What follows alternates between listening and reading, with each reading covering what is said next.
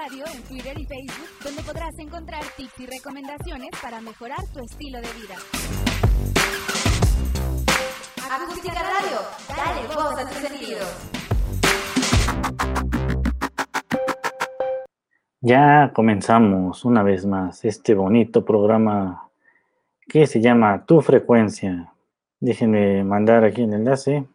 Hoy tenemos un programa bien bonito. Vamos a empezar con los especiales de terror. Eh, tenemos buenas películas para recomendar. ya el año pasado hablamos un poquito de algunas eh, películas de terror y tal vez retomemos algunas en este año para, ¿cómo decirlo?, enlazarlas con, con, otras películas. Así que eh, pues estén al pendientes del programa que, que tenemos para hoy. De momento vamos a recordarles las redes sociales.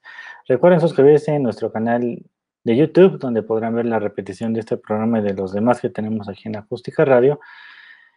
También no olviden que tenemos la versión de podcast. Estamos disponibles en Spotify, en Deezer, en Apple Podcasts, en Google Podcasts, en TuneIn y en eVoox. Una vez más, compartimos de este lado y listo. Y bueno, eh, eh, esos son nuestros canales para que nos puedan ver y pues nos dejen sus comentarios. Ya saben que aquí los leemos, a menos que sean eh, comentarios en doble sentido. Ahí sí no los leemos. bueno, sí los capto, porque luego no, no los capto bien y pues los, los leo.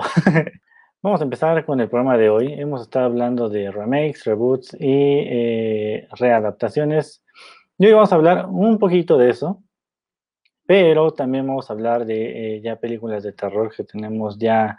Así que pues vamos empezando con los eh, especiales de, de terror. Hola, hola, qué bueno que andas por aquí ya. Vamos a compartirles la imagen, antes que nada. Y es una película, vamos a hablar nada más de la primera, porque eh, vamos a empezar con, terminando pues ya de enlazar el programa de la semana pasada que era eh, reboots, remakes, etcétera. Eh, Pesadilla en la calle del infierno, de 1984, es la primera de las adaptaciones, o más bien la primera película de esta historia. Y bueno, esta película de 1984, pues tenía em, pues una, una, historia que creó Wes, Wes Craven. Y Wes Craven pues se inspiró en, una serie de artículos que salieron en Los Angeles Times acerca de un muchacho que murió en medio de, una, de, su, bueno, de su pesadilla. la historia está así y dice el mismo Wes Craven, está narrando en un documental que por ahí, ahorita les paso el nombre del documental por si lo quieren buscar, y habla en sí de, la historia de, de, Pesadilla en la calle del infierno, o sea, no nada más de la primera, sino se, se hablan un poquito de las secuelas. Y bueno, dice, este muchacho murió en medio de su pesadilla. Se supone que este chico le había dicho a sus padres que no podía volver a dormir porque sabía que, si volvía a dormir se iba a morir. Y bueno, el padre, eh, eh, que era médico, pues le recetó pastillas para dormir. Y bueno, el, mismo chico pues trató de no dormir para nada eh, por dos días. Pero pues finalmente el sueño le ganó y pues los padres supusieron que ya se había acabado como que su, su eh, em, pues ataque psicótico que tenía y lo, lo, llevaron a su cama y lo, lo, pusieron a dormir tranquilamente, ¿no? Pero a mitad de la noche escucharon gritos y fue cuando eh, pues entraron a su cuarto y pues lo encontraron destrozado de una forma horrible. Y bueno, esto es lo que menciona Wes Craven, que fue como que su eh, inspiración para hacer esta historia y pues se encontraron en, su, en su cama, pues escondidos debajo de su colchón, pues todas las pastillas para dormir que había, le habían recetado, pues no, tomó, no se tomó ninguna. Y pues aquí está como que la duda, ¿no?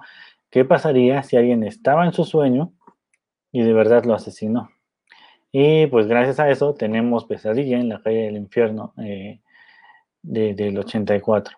Que por cierto, pues no fue tan fácil llevar a esta película, porque bueno, Wes Craven había llevado este guion a, muchas partes para ver quién, quién se iba a, pues quién iba a ser el elegido, ¿no? Para hacerla, pero pues todos los estudios eh, la rechazaron.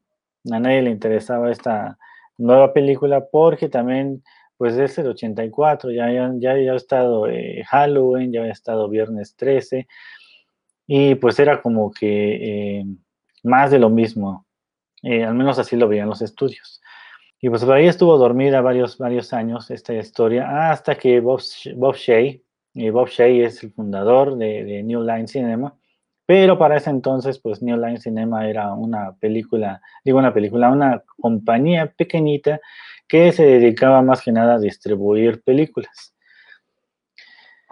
Y pues bueno, ellos tenían esta idea de que si, les llegaba un buen guion de película, pues se, se, iban a arriesgar a producirla, pero pues querían una película de terror tipo adolescente que pues en ese entonces era lo que estaba pegando las películas de terror para adolescentes, estilo Viernes 13 y Halloween y todas estas, ¿no? Y pues bueno, a Bob le encantó el guion y dijo, pues, pues a ver, todo el mundo tiene pesadillas, todo el mundo duerme, así que esta película yo creo que va a ser un exitazo. Le dijo a Wes que él la iba a producir. Le dijo, ok, ven, ven para acá para que platiquemos y vemos lo del casting y todo esto. Juntaron a, todos los de maquillaje, los de eh, pues prácticamente todo el staff, ¿no? Por cierto, su esposa de, de, Bob Shea era la encargada de hacer como que, eh, digamos, la coproductora, ¿no? la que les decía a todos, eh, pues está el presupuesto para esto, tenemos esto y esto, ¿no?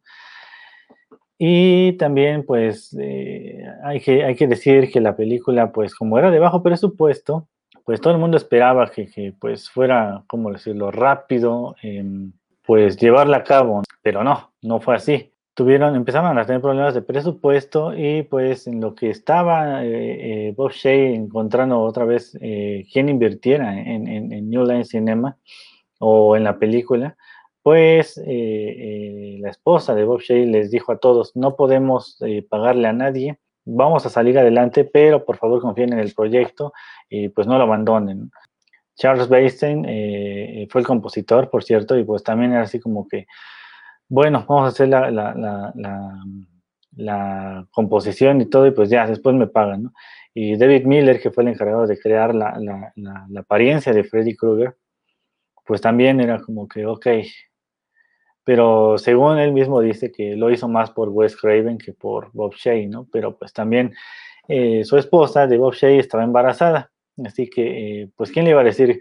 No, necesitas pagarme aquí a una mujer embarazada, al menos es lo que dicen ellos, ¿no? Otra, otro detallito de la película. Eh, Wes Craven cuando estaba haciendo esta historia ya había visto Viernes 13, ya había visto Halloween y querían crear una, un personaje femenino que pues no tropezara y no cayera, sino que tuviera que, que, peleara si tuviera si tenía que pelear, no se la pasara gritando por ahí y que eh, pues enfrentara al malo. Y gracias a eso, ese pensamiento pues creó el papel de Nancy, que es la protagonista, que por cierto está interpretada por Heather Langenkamp como Nancy Thompson. Y bueno, también tenemos la introducción de Johnny Depp ahí como Glenn eh, que era como el, no podemos decirlo interés amoroso, pero pues sí, eran como pareja, ¿no? eran eh, la pareja de Nancy.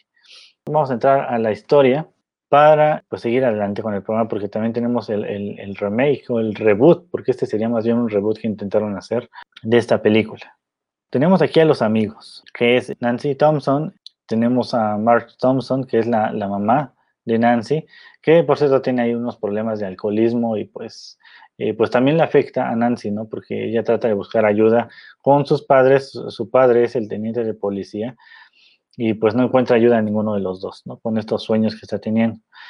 Y su amiga Tina Gray, es la mejor amiga de, Nancy, pues es de las primeras que empieza a tener estas pesadillas, o al menos en la película, empieza a tener estas pesadillas con Freddy, que Freddy pues es un hombre que eh, pues tiene el rostro quemado, eh, un guante con garras y pues el suéter en rayas, ¿no? Y un sombrero. Según la producción, quisieron ponerle el traje o el suéter rojo con verde porque leyeron por ahí que eh, era una eh, bueno, una combinación de colores que, hostigaba la vista, pues, ¿no? Que molestaba. Y por eso decidieron poner esos, colores. Y bueno, Rod Lane también era el, novio de Tina y pues era como que, digámoslo, el chico malo, que también eso le trajo problemas, por cierto. Los tres, eh, Nancy, Rod y Glenn, van a acompañar a, Tina a su casa porque, bueno, tiene estas horribles pesadillas y pues deciden acompañarla. Digo, la mayoría de las personas ya la vieron, así que pues nada más eso como que una, un recuento de la historia y si no la han visto, pues vayan a verla porque está eh, pues muy recomendable.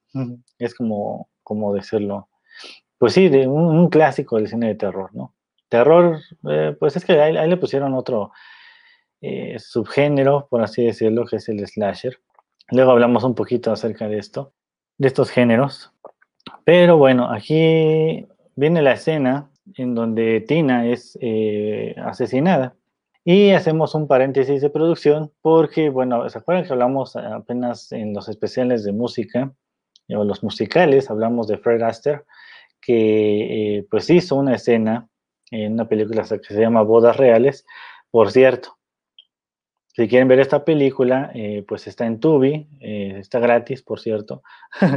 Pero pues si quieren ver a qué me refiero con una escena donde Fred Astaire baila y la habitación se mueve, o va girando pues, y en lo que él está este, bailando, pues se basaron en esa película para hacer la habitación de Tina, que era prácticamente una habitación en que manualmente, por cierto, porque no tenían mucho presupuesto, recordemos, pues iban a hacerla girar. Y era una, una como habitación en una caja, pues, pero pues obviamente una estructura gigante. Y eh, manualmente vieron que podían hacerla girar sin problemas. Y eh, pues Tina iba a estar eh, pues actuando, bueno, Amanda Weiss era la, la, actriz que interpretó a Tina, pues iba a estar como girando eh, en, esta habitación y al mismo tiempo tenía que gritar y, aparentar que la estaban atacando. El chiste es que según la misma Amanda, eh, pues cuenta en una entrevista que se sintió tan desorientada que en un momento ya no sabía ni dónde estaba. Hasta que, bueno, este Weiss le dijo, está bien, está bien, tranquila. o sea, tuvieron que, que, calmarla y decirle, tú estás en el piso, los muebles e, son los que están en el, en el, en el techo pegados, o sea, tú tranquila. Y ya como que se, se calmó un poquito, ¿no? Porque aparte, pues en lo que ella estaba girando, pues tenían las bolsas de sangre que, que en la cama, cuando, cuando golpea ya la cama, pues sale sangre por todas partes y pues también eso, como que la desorientaba. Por cierto, e, esa escena en la que eh, pues ella cae a la cama y, y, a Ross le brinca sangre en el rostro, pues no estaba planeada, pero pues les quedó tan bonito que pues dijeron, vamos a dejarla. Eh, otro dato de producción es que esa misma habitación se utilizó para la escena, para la habitación de Glenn, que era eh, interpretada por Johnny Depp, en donde, bueno, también es eh, atacado por Freddy Krueger, y hicieron su, habitación de sangre, que pues tenía que, el mismo, la misma habitación, digamos en cubo, cuando Johnny Depp entraba adentro de un colchón, por así decirlo, para no contarles el spoiler si no lo han visto. Justo cuando él desaparecía, iban a hacer girar la habitación rápido y eh, estaban conectadas unas mangueras con sangre falsa y cuando la giraban, pues iban a activar la, pues esta sangre falsa, ¿no? Para que brotara por todas partes. Y si le ponen atención a la escena, pues van a ver que la sangre sale de lado, no, nada más... Eh, eh, pues como que cae del, techo, ¿no? Sino que, o más, más bien brota del, colchón, porque se supone que iba a brotar del colchón hacia el techo, pero pues en realidad estaba invertida pues la, habitación. Eh, ah, Daniel Agendas, pues tenga su like. Así es esta, esta película. Eh, bueno, la, sangre salió por todos lados porque, bueno, eh, no pudieron controlar el peso del agua eh, y pues la habitación empezó a girar por su propia cuenta con el movimiento del agua. una, una, escena, pues está bueno, bastante buena la escena y para ese entonces eh, pues fue bastante creativa en la manera en la que lo hicieron. Esta película, como les digo, pues ya tuvo reboot, por así decirlo, porque no podemos decir que es una, un remake realmente, la nueva versión que hicieron del 2010. Déjenles comparto la imagen para que la vean. Acá está. Y bueno, en el 2010 hicieron esta nueva versión, pero em, digamos que no está... Eh, bueno, quisieron hacer diferente el, asunto y estuvo, estuvo interesante, la verdad, lo que hicieron, porque quisieron darle un contexto a la historia, ¿no? De, decir quién era Freddy Krueger, porque en la versión de 2000, digo, este, 1984, pues no dijeron que, quién era, no nos dijeron era un asesino eh, de niños y eh, pues murió, no les voy a dar el spoiler pues no lo han visto, eh, murió y pues juró venganza, así que pues atacaba a, a los jóvenes en sus sueños porque pues no había manera de que los protegieran. Ahora sí me traje mi agua. No le puse agua fría porque se supone que cambia de color con el agua fría, pero pues si estoy hablando no puedo tomar agua fría, si no se me cierra la garganta. Pero bueno, ah, regresando a la historia. Para, interpretar a Freddy Krueger en esta ocasión escogieron a Jackie Earl Haley como protagonista.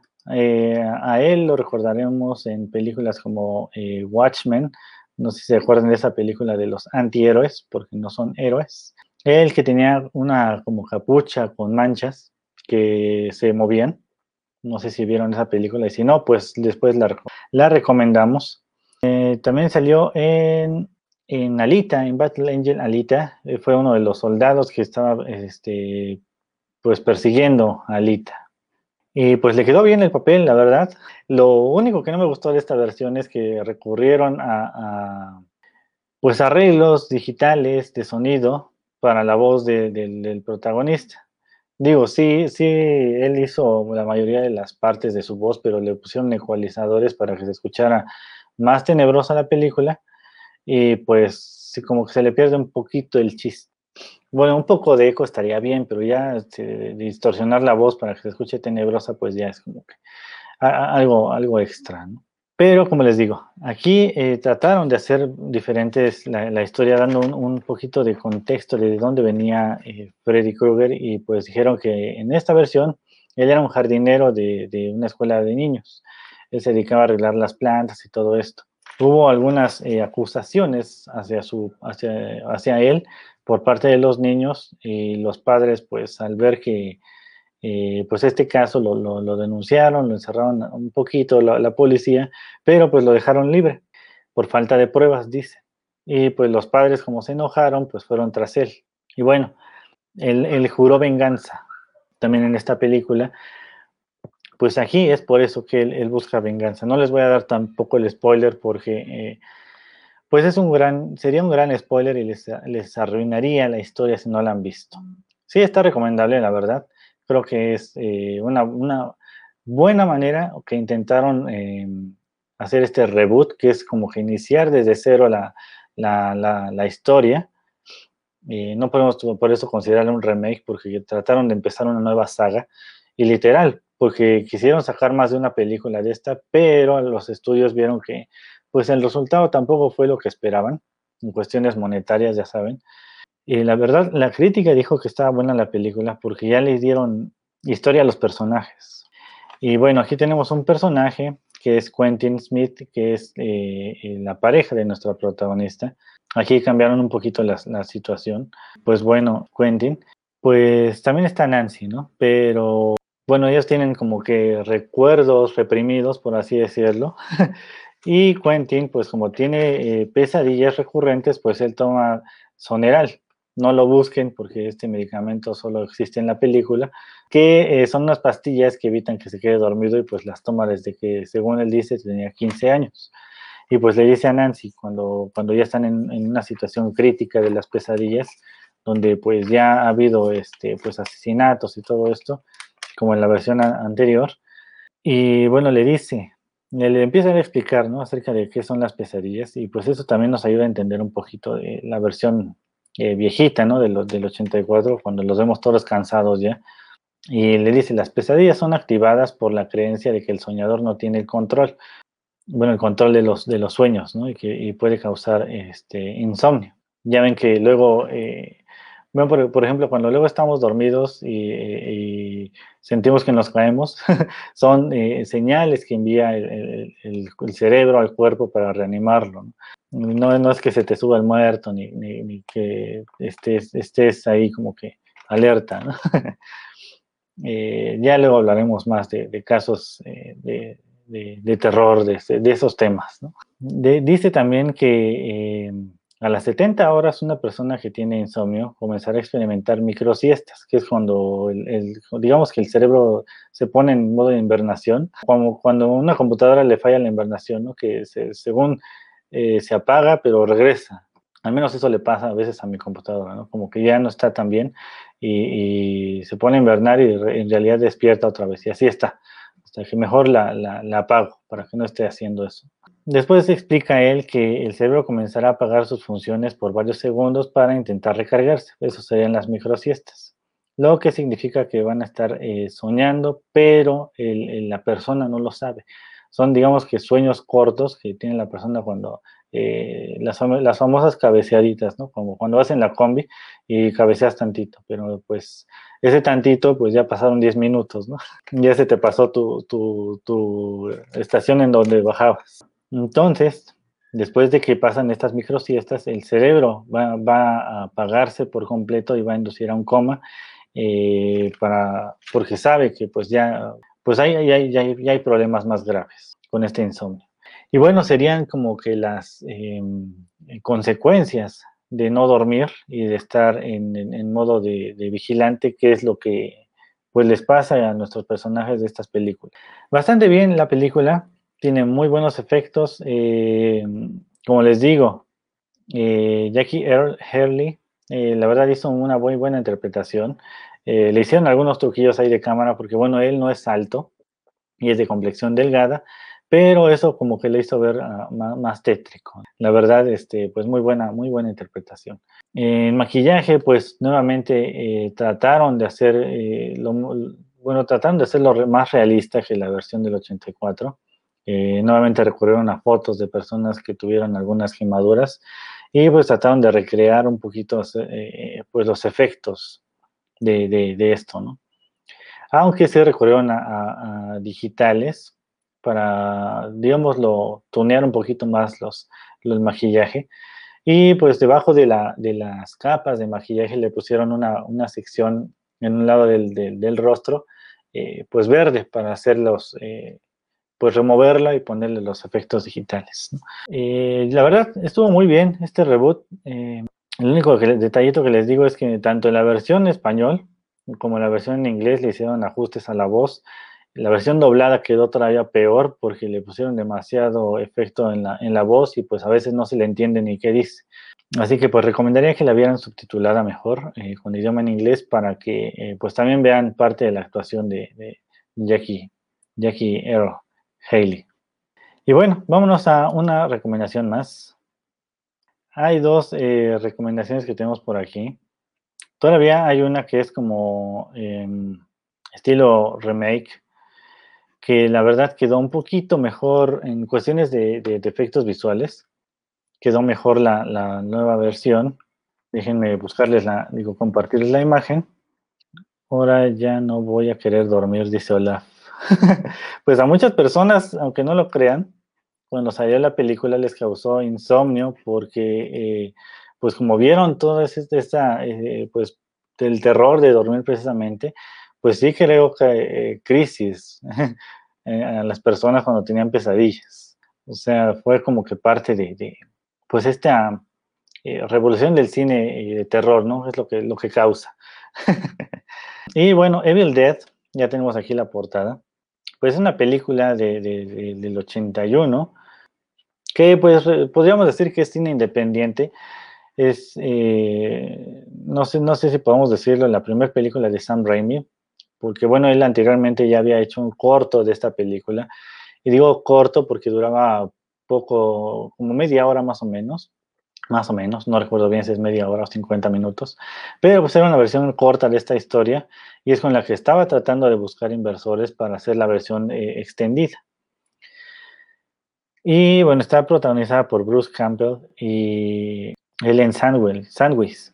Y bueno, esta película eh, pues narra la historia de cinco amigos que van a una cabañita a pasar eh, pues una, una ¿cómo decirlo? Unas pequeñas vacaciones en una camioneta en medio del bosque.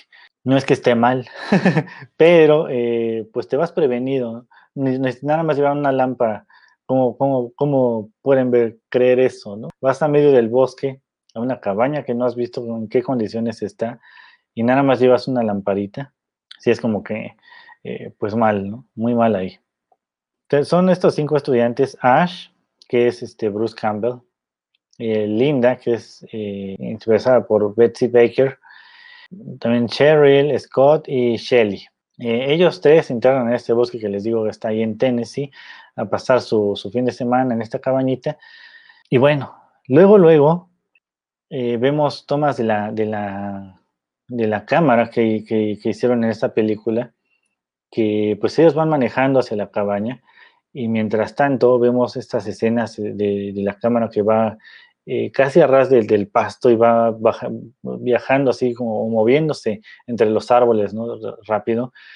Y pues lo que, lo que les recomendaría que vean más de esta película, fuera de la historia, fuera del, del maquillaje que tienen esta, esta película, que la verdad eh, pues dejó mucho que desear el maquillaje, pero bueno, era una película independiente, eh, por así decirlo, no es, no es como que, digamos que era de bajo presupuesto, ¿no? Yo una vez les digo, el presupuesto fue de 375 mil dólares, o sea que para hacer una película, pues es eh, pues poco, poco presupuesto. Pero lo que sí les recomendaría es que vean eh, los movimientos de cámara, porque están bastante interesantes. Y pues también los trabajos de luz, digamos, que están eh, pues bien hechos. Y regresando a la historia, pues ellos van manejando bien tranquilos y las, la cámara se va moviendo entre el bosque cada que ellos se van, se van acercando más a esta cabaña. Y lo que nos quieren decir con estos movimientos de cámara es, es como, ¿cómo decirlo? El punto de vista, como si la cámara fuera las presencias que hay en, este, en esta cabaña. Y es lo que nos quiere dar a entender Sam Raimi con, esta, con estos movimientos de cámara, porque los vamos a ver en el transcurso de toda la película. Cuando ya llegan ahí a la cabaña y pues están eh, adentro de las habitaciones, pues se ve cómo se mueve la cámara nuevamente de esta manera y llega directo a la ventana. Y pues se ve cómo ellos están eh, acomodando los, muebles o están este, moviéndose de una habitación a otra. Y la cámara se, se moviendo de una ventana a otra y los está observando por fuera. Y es precisamente esto. Eh, eh, pues los espíritus o los demonios o lo que sea que hay aquí, pues los está observando si se dan cuenta, esta manera de, eh, presentar la visión de, los, em, pues los, las presencias que hay en esta cabaña, pues, pues, digamos lo que podríamos tomarlo como en estas películas del conjuro, no sé si vieron la primera parte del conjuro, que también en cuanto llega la familia, pues vemos una toma que va desde un árbol, digo, si vieron la película van a entender cuál árbol, pero había un árbol cerca de un, de un lago y ahí estaba este árbol este, tenebroso, y desde ahí empieza a moverse la cámara y se ve cuando la familia llega a, la casa y cuando empiezan a, pues una de las niñas entra a la casa y la va siguiendo, la va siguiendo la cámara, y es una toma sin cortes. Podríamos incluso tomarlo como inspiración de esta película, que pues en realidad era una de las presencias que estaban en esa casa, que ya estaba empezando a seguir a la familia fue parte de la, eh, pues revolución que hizo también esta, esta película, ¿no? Presentar esta manera de, esta perspectiva, pues, de, las cámaras. Y hay varios ejemplos. Por ejemplo, eh, Ash, cuando va eh, buscando a uno de sus amigos en la casa, pues la cámara está totalmente vista desde arriba, como si estuviéramos viéndolo nosotros de arriba abajo y nada más se ve la cabeza de Ash como va caminando con un este con una linterna de esas de fuego, ¿no? Y pues ahí se ve, ¿no? La toma, cómo lo va siguiendo, lo va siguiendo. Y pues es precisamente esto, ¿no? También una de esas presencias que lo iba, lo iba eh, vigilando. Y bueno, la historia, ya entrando un poquito en la, la trama de la película, pues este, encuentran en esta habitación pues un sótano y en él encuentran eh, un libro que es el, libro de los muertos. Por aquí a los que a veces leíamos eh, libros de terror, eh, pues hace mención ahí a, un libro que estaba encuadernado con piel humana y escrito con sangre, que pues precisamente era el libro de los muertos o el Necronomicon. Y lo encuentran junto con una grabadora eh, de esas antiguas que era de cinta, y pues se les hace fácil, ¿no? Ah, pues tráete el libro y nos traemos todo lo que encontramos ahí y ahorita lo y vemos qué es, ¿no? moraleja, si encuentran en una cabaña eh, pues un libro o cintas, pues no las vean y no las escuchen y no lean los libros que encuentran, ¿no? Más vale, digo, ¿no? si tienen uno de esos amigos que, pues son demasiado curiosos, pues eh, no se los enseñen. Yo diría que entre nuestros amigos, el que leería esa cosa sería Daniel. Eh, eh, pero bueno, pues encuentran estas cosas y se les hace fácil regresar la cinta y, y, ponerle el play. Y pues ahí encuentran que una persona que se hospedó antes en esa cabaña, pues en realidad estaba buscando eh, o investigando una zona donde eh, pues había, eh, pues una zona, digámoslo, arqueológica, y pues había encontrado también una, un estilo lanza con un cráneo. Pues así se llama el libro de los muertos, dice Daniel, jajaja, voy al Necronomicon. pues así se llama, yo qué. Eh, una de las amigas tiene como que eh, pues unos eh, achaques tipo medium porque escucha una voz y ella está dibujando tranquilamente, pero cuando escucha la voz su, mano se pone tensa y empieza a dibujar lo que lo que digamos que alguien alguien tomó su mano y estaban dibujando con su mano, no, no era precisamente ella la que estaba haciendo los dibujos y pues dibuja la carátula precisamente del libro. Hoy lo dice Olaf. La verdad, serías tú el que leería el libro, Daniel. Si, si nos encontráramos algo en una cabaña, serías el primero en abrirlo. Eh, y bueno, cuando recorren esta cinta, pues ya llegan a la, parte en donde la persona o el que, el que se había hospedado antes en la cabaña, pues está leyendo los conjuros de invocación. Y pues bueno, precisamente y al, dejar que, que, la, que termine la cinta, pues, em, pues efectuó los, conjuros de invocación y pues despertó a, las, a los entes que andaban por ahí, eh, eh, pues digamos, rondando, pero les dio el, permiso de entrar, pues. Lo cual, para los que no sepan, es lo que se supone que hace el Necronomicon. Eh, digo que también esto es un mito, ¿no? Pero eh, se supone que el Necronomicon es un libro de entrada que eh, permite abrir portales, pero no lo cierra para que, eh, pues si lo tienen, lo quieren leer, pues no lo lean o no hagan lo que viene ahí en el libro. lo pueden leer, pero no hagan lo que dice el libro. Aquí pues van a empezar a ver catástrofes. lo más extraño es que empiezan a atacar primero a las mujeres estas presencias extrañas y pues empiezan a poseerlas y convertirlas como que en, pues en demonios, ¿no? Eh, pues el gato sacrificado no me hizo rico, dice Daniel. es que te equivocaste de película, ¿no? Esa no era para, para, para hacer un, ritual, sino más bien era para otra cosa. y pues bueno, así va la, la historia de esta primera adaptación o primera versión de esta película. Eh, el maquillaje, la verdad, les quedó pues muy, muy, muy independiente el maquillaje. Eh, son como rayones que les hacen las, los, pues las hijitas a las mamás cuando están intentando maquillarlas. Eh, sí dejó mucho que desear, la verdad. la, la, versión de los prostéticos también se veía, este, pues las muñecas se veían mucho lo importante de la película, les digo, es que vean esta manera de contar la historia de Sam Raimi, que pues fue eh, una manera diferente de ver las cosas, ¿no? Nos mostraba eh, la, visión de los, de los espectros, estos que estaban rondando.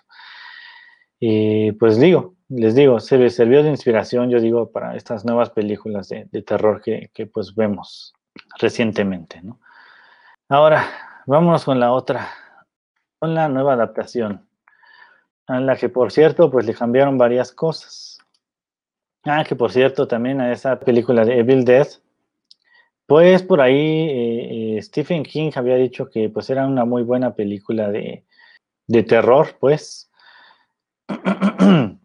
y eh, según dicen, la, la, película de terror más original del año fue lo que dijo Stephen King en ese entonces.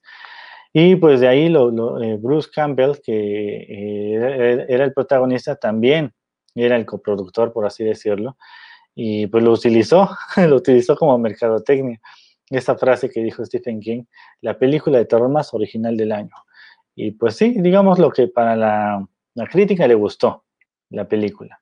Y tuvo una recaudación de 2.400.000 dólares más o menos. Eh, eh, digamos lo que le sacaron 2 millones a esta película. Ahora, en, en, el 2013 decidieron hacer una nueva versión. Déjenles comparto la, la imagen. Aquí está.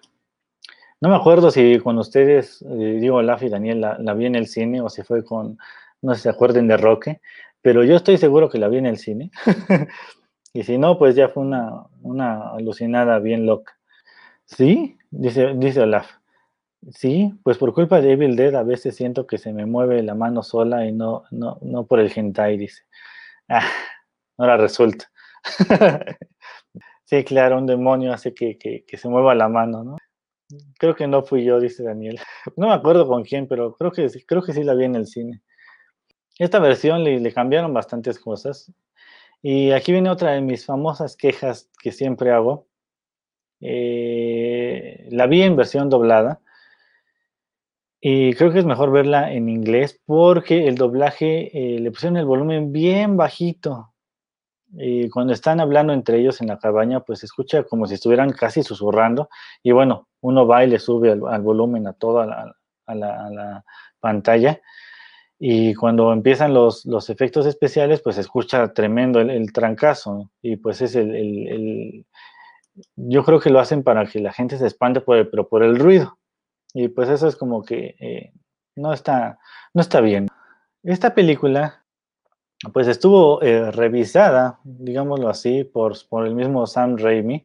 Y bueno, el, director de la película es Federico Álvarez, que también fue elegido por Sam Raimi para hacer esta película. Y por si em, no sabían, eh, pues tiene la película que se llama No Respires del 2016 la versión del 2018 de la, chica de la, de la araña. ya luego hablaremos de estas películas porque también están bastante interesantes. Y también dirigió la, em, la Masacre de Texas del 2021, uno de las tantas masacres de Texas, que pues ya hacen como que tanto reboot o, remakes más bien de esta película, que eh, pues bueno, eh, aunque bueno, ahí fue más guionista que, que, otra cosa, ¿no? La historia. Aquí tenemos otra vez a los cinco amigos, pero ya no es eh, que se van de vacaciones nada más porque sí, sino que la hermana de nuestro protagonista era adicta a, pues a las drogas y la llevaron ahí para que se desintoxicara. Una de las amigas es, eh, bueno, tiene conocimientos de medicina, dejen tomo tantita agua, si no voy a hablar como que me está poseyendo algo. Y bueno, gracias a ella, pues, eh, eh, pues van a tener ahí como que, digámoslo, atención médica, porque va a ser necesaria, aunque no les va a durar mucho el gusto. La llevan aquí para que se desintoxique y, eh, bueno, el hermano no había tenido mucho contacto con ella y se supone que le dice a los amigos, yo no voy a, si ella me dice que me la lleve, me la voy a llevar, no voy a, a tenerla aquí encerrada y le dicen, pero es que ya, ya, ya es urgente ponerle esta atención porque eh, pues ya pasó una vez, la, tratamos de encerrar y tratamos de desintoxicarla y pues recayó. El chiste es que así empezó la historia, porque eh, pues la iban a, ella a, rehabilitar. Ahora, em, nuevamente, aquí tenemos nuevamente al amigo que pues lee, eh, ahora no es la, grabación, sino es directamente el libro. encuentra el libro, el amigo, pero pues está, eh, eh, digámoslo, enredado en, un tipo de alambre de púas y envuelto en un papel negro. ¿Eso qué te dice? Que pues no se debe de abrir esa cosa. Y pues uno de los amigos agarra sus pinzas y le corta los, los alambres y lo abre. Y pues ahí le empieza a leer como si fueran a esas revistas de, guía de televisión, Bien, bien tranquilo y pues todavía hasta hay unas voces que se escuchan ahí que dice, eh, no leas el libro, ciérralo, ¿no? está aquí y pues ahí va.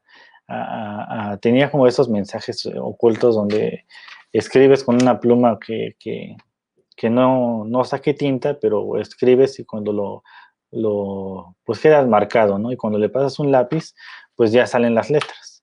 Así estaba el escrito y eh, pues lee nuevamente los, los hechizos de invocación y pues despierta el mal de ahí. Lo que sí está bien de esta película es, son los efectos. El maquillaje, casi todo se, basó en maquillaje realmente, eh, en prostéticos y cosas así. Trataron de hacer las cosas a la antigua y eh, evitar tanto efecto digital en, el rostro. Pues todo fue como que, eh, pues sí, pintura, maquillaje, luces, y fue, fue, fue realmente eh, bonito, ¿no? Y es lo que, lo, que el mismo Federico Álvarez cuenta, que no, no utilizaron CGI todo fue eh, pues, pues real en esta película. Eh, fueron 70 días de rodaje en la noche, por cierto, y lo que dicen, lo que dice él mismo, la gente que, la razón por la que la gente utiliza CGI, al menos es la versión de él, es que es más barato y más rápido y pues dice que investigaron un montón de trucos de magia y trucos de ilusión para hacer esta, esta película. Yo no creo que sean baratos los efectos de CGI, pero yo digo que sí son más prácticos para hacer ciertas cosas, como lo que mencionábamos la, vez pasada con, Soy leyenda de Will Smith, que fue más práctico hacer los, los, los zombie vampiros con CGI que contratar a cientos de, de, dobles, eh, de dobles de acción aparte porque iban a ser atropellados. Era más práctico hacerlos en, versión digital. Pero más barato no creo que sea. Tenemos 10 minutos. Ustedes dicen, ¿nos aventamos otra recomendación o, nos esperamos al otro programa? Yo creo que bien nos podríamos aventar una recomendación rápida, pero pues ustedes dicen. Y dicen que sí, mientras voy buscando la imagen. Otra, dice Olaf. Bueno, hay una película que está bastante interesante y que eh, pues uno ve, bueno, yo fui a ver la, nueva versión, yo dije va a ser una, un remake y pues no, sorprendentemente no fue un remake. Déjenme compartirles la imagen, a ver si no se ve muy chiquita. Sí, se ve bien chiquita. Pues aunque sea les pongo la otra. Está en otro idioma, pero lo importante es que vean la portada. Acá está. Candyman. Esta película, eh, em, dirigida por Bernard Rose, basada en una historia corta que se llama Lo Prohibido de Clive Baker. Eh, Clive Baker eh, hizo la historia de Hellraiser, esta película pues extraña de Pinkhead, que era más, más, más conocido como Pinkhead, que eh, pues está dentro de los libros de sangre, que son eh, relatos de horror recopilados en una serie. Y bueno, contó con un presupuesto de 9 millones de dólares y recaudó 25 millones de dólares. De protagonistas tenemos a Tony Todd. A Tony Todd lo, recordaremos ya de varias películas. Eh, en 1990 también hizo una película que es Voodoo Down, que es como que eh, precisamente de un sacerdote vudú. Eh, luego platicamos acerca de películas que tengan que ver con este tema. y eh, La Noche de los Muertos Vivientes, la nueva adaptación, que por cierto también podríamos haberla incluido aquí, de 1990. Luego la mencionamos. El Cuervo de 1994 con Brandon Lee fue como que la mano derecha del malote eh, y La Roca del 96, donde sale eh, Sean Connery y Nicolas Cage. y Virginia Madsen también es nuestra protagonista de esta historia. A ella la recordaremos en la película de Dune, de Dunas, pues, del 84, y otra película del 2004 que es Entre Copas, donde estuvo nominada a los premios Oscar por su interpretación. Vámonos rapidito porque ya va pasando el tiempo. Esta película trata de leyendas urbanas. Y bueno, Helen Lyle, que es el papel que interpreta Virginia, y eh, Bernadette están eh, investigando para su tesis eh, pues una leyenda urbana que es precisamente Candyman. Y bueno, en la Universidad de Chicago eh, pues analizan algunas días en las clases que, imparten y, pues mencionan que, por ejemplo, la, fiebre de los cocodrilos, que muchas muchas personas en Estados Unidos pues les dio por comprar eh, eh, pues crías de cocodrilos. Y cuando ya estaban lo suficientemente grandes, pues estaban como que desesperados y los aventaban al drenaje. Y de ahí creció el rumor de que desde Miami hasta Nueva York, pues había eh, cocodrilos en las alcantarillas. Recordarán esta recomendación que hicimos de Terror bajo la ciudad de 1980, que precisamente hablaba de eso. Aunque bueno, hablaban de químicos que hicieron crecer de, ah, el cocodrilo de tamaño monstruoso, ¿no? Pero bueno, el chiste es esto, que decían que son leyendas urbanas, que son, eh, eh, que aunque los periódicos digan que se encontró un cocodrilo en, las alcantarillas. Pues no siempre es cierto. y dice que son historias de campamento. Ahora, el maestro que estaba impartiendo esta clase es el esposo de Helen. Eh, bueno, la pareja de Helen. Y bueno, ella, eh, junto con Bernadette, como les digo, están recopilando todos los datos de Candyman. Les cuento, la, la, leyenda dice que si te paras frente al espejo y repites cinco veces el nombre de Candyman, pues se te va a aparecer y te va a matar con un gancho que, que, tiene en su mano derecha. En vez de mano, tiene un gancho. Y bueno, ellas están buscando incluso con testigos, los van, los entrevistan y todo. Pues les dicen que en unos edificios, pues fue donde, de, donde ocurrió un asesinato y que la, vecina empezó a hablarle a la policía cuando se enteró de esto y, pues la policía nunca fue. Y bueno, ahí es cuando Helen, Helen empieza a investigar en los periódicos y pues ella también es como, ¿cómo decirlo?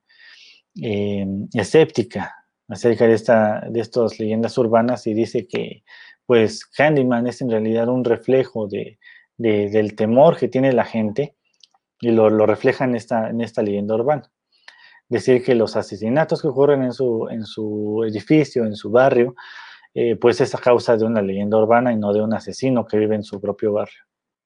Y bueno, le muestra a Bernadette incluso que en su departamento pues está mal hecho y los baños están conectados. Ven que en algunas películas sacan que, digo, incluso algunas casas de aquí de México tienen unos espejos en el baño que tienen una caja atrás donde pues se pone el botiquín y le dice, en este edificio que fue rehecho, y yo les digo mal hecho, eh, pues si quitan esa caja, eh, está conectado con la caja del vecino, y si empujan fuerte la caja, pues se va a caer, obviamente se va a romper el vidrio, eh, el espejo, pero pues por ahí pasa una persona.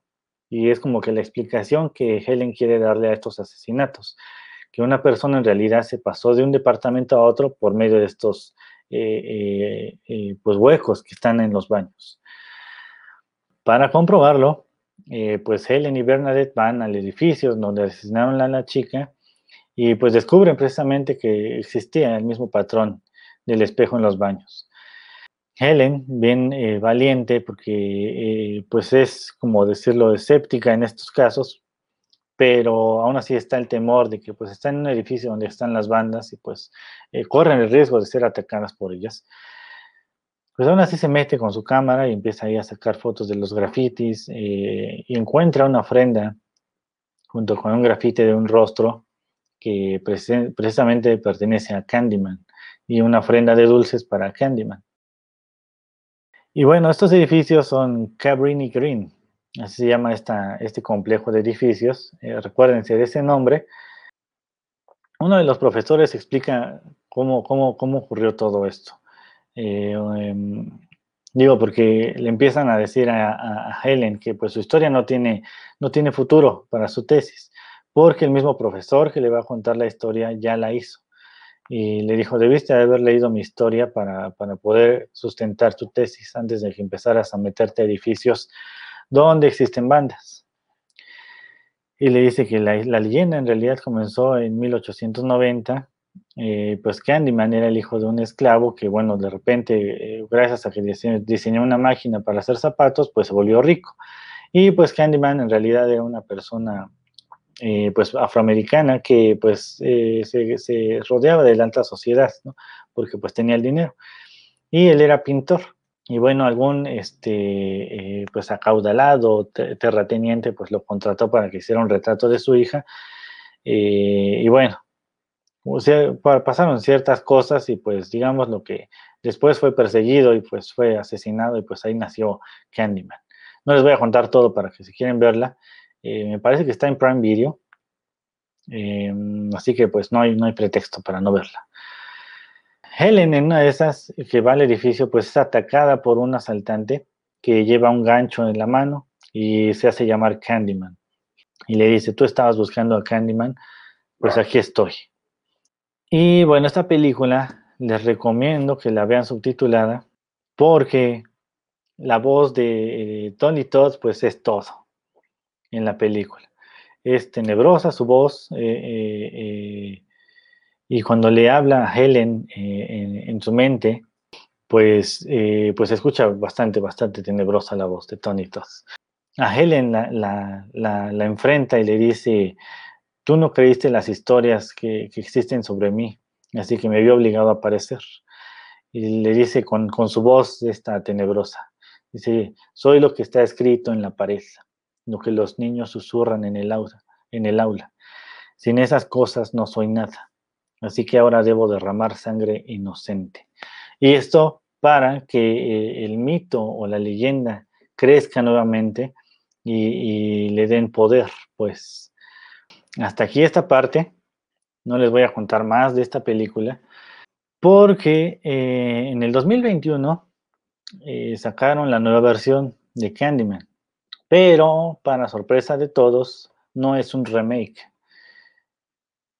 Eh, por cierto, está Candyman 2 y Candyman 3 de la, de la versión viejita, pero no necesitan verlas para, para ver Candyman del 2021. Con que vean la de, del 92, pueden ver sin problema la del 2021, porque es en realidad como una secuela de esa película.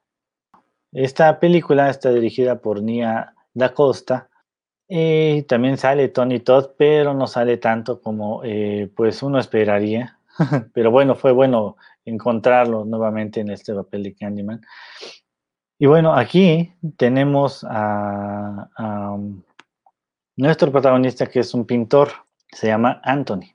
No les voy a dar este spoiler porque bueno, es un papel un, spoiler muy grande, pero bueno, él se llama Anthony y vive con su, con su pareja que también este, pues, se dedica a este mundo de las eh, eh, exposiciones de, de pintores, etcétera, etcétera, en museos y todo eso, o en galerías de arte.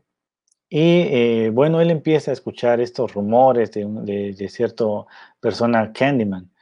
Y nuevamente mencionan Cabrini Green. Y Cabrini Green fue eh, un complejo que ya fue demolido nuevamente y crearon nuevos edificios en, en, cierta parte, porque bueno, era como una zona residencial grande y bueno, cierta parte de esa área residencial, pues quedó en, el abandono. Y bueno, él cuando descubre estos mitos de, Candyman, pues se, mete a esas casas abandonadas a, tratar de investigar, a sacar fotos, porque todavía existen los, los grafitis que mencionan a Candyman. Aquí cuentan una historia diferente acerca del origen de, de, Candyman, ¿no? Era un hombre que bueno, había perdido la, mano y pues tenía un gancho como en, lugar de mano. Y pues era como que buena onda, se la, se la, se la pasaba repartiéndole dulces a los niños eh, para que pues se los comieran tranquilamente, pero en una ocasión a los niños blancos les empezaron a salir navajas en los dulces. Y bueno, la gente pues ya sabían precisamente que él era el que repartía los dulces y pues se fueron en contra de él. La cosa es que un niñito eh, estaba en la lavandería y pues se encuentra con Candyman ahí eh, que salió de un hueco de la pared y pues le estaba ofreciendo dulces. La cosa es que como lo espantó, pues gritó y la policía pues llegó ahí y, pues ahí mismo lo golpearon y pues lo mataron. Y así se creó este Candyman. el detalle de esta película es que, bueno, sí toca ciertos puntos eh, sensibles, porque habla un poquito del racismo que, que, sufría o sufren más bien las personas afroamericanas en Estados Unidos por parte de los policías blancos, pero eh, pues lo toca de manera, eh, pues no podemos hablar sutil, pero tampoco es que la película se base todo en eso. Y bueno, cuando está en esta zona residencial, nuestro protagonista, Anthony, pues es picado por una abeja. Y pues poco a poco se le va a ir como que eh, haciendo una, eh, pues un problema en la mano, eh, en la piel de la mano. se va haciendo cada vez peor el asunto. Y pues digamos lo que también era de estos que no creen en, estos, en estas leyendas urbanas y se le ocurre la fabulosa idea de decir en el espejo cinco veces el nombre de Candyman.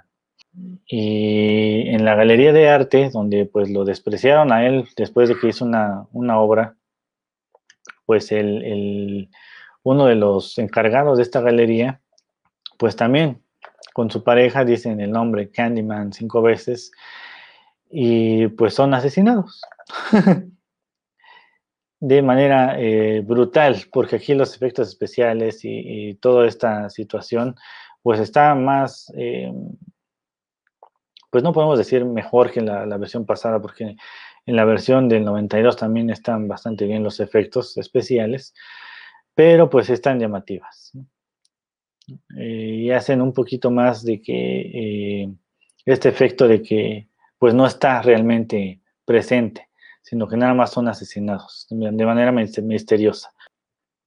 Lo que sí es que les digo que en esta película va a haber un giro tremendo y aquí es donde van a encontrar la, conexión con la película del, 92. Una muy buena película, eh, sí la recomiendo que la vean.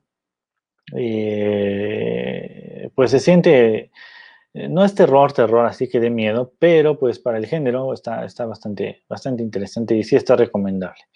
La pueden encontrar en Prime Video. creo que está la Creo que están las dos versiones. Ahorita les digo si está o no. Pues bueno, ¿qué les parecieron estas dos, eh, bueno, estas recomendaciones que tuvimos para el día de hoy? Son, eh, traté de hablar un poquito en la sala con los programas pasados, que fue remake y reboots y readaptaciones. Creo que esta película de Candyman, eh, pues esta es una secuela realmente y les quedó muy bien. Sí, está, recomendable, sí está mirable, como diría, diría Olaf. Antes de irme, les dejo las redes sociales, en lo que busco acá si está Candyman o no. Digo la versión eh, del 92. Pues déjenme quitar la, la, pantalla. Les dejo nuestras redes sociales. Recuerden suscribirse a nuestro canal de YouTube, donde podrán encontrar la repetición de este programa y de los demás que tenemos aquí en Acústica Radio. También Suscríbanse a nuestros canales de podcast por si prefieren escucharnos en lugar de estarnos viendo. Y eh, estamos disponibles en Spotify, en Deezer, en Apple Podcasts, en Google Podcasts, en TuneIn y en Evox. Así que no, no hay pretexto para eh, perderse el programa. Y no, eh, está en HBO, en HBO Max, la Candyman del 92. Dato curioso también de esta película es que eh, pues anuncian en los créditos que sale Vanessa Williams, pero no es la Vanessa Williams que, que, recordaremos de películas como Baila conmigo o, Un largo etcétera, o en esta del protector con, con, Arnold Schwarzenegger, sino que es Vanessa Estelle Williams. Eh, para que no se vayan con la finta de que, ay, sale Vanessa Williams, pues no, no es la misma Vanessa Williams. yo, creo que fue mala, mala onda para la actriz que no le pusieran el nombre eh, correcto y la trataran de enlazar con, con Vanessa Williams, la, otra actriz y cantante. Ahora sí, terminamos con el programa de hoy. Y ahora sí me terminé las películas que quería hablar.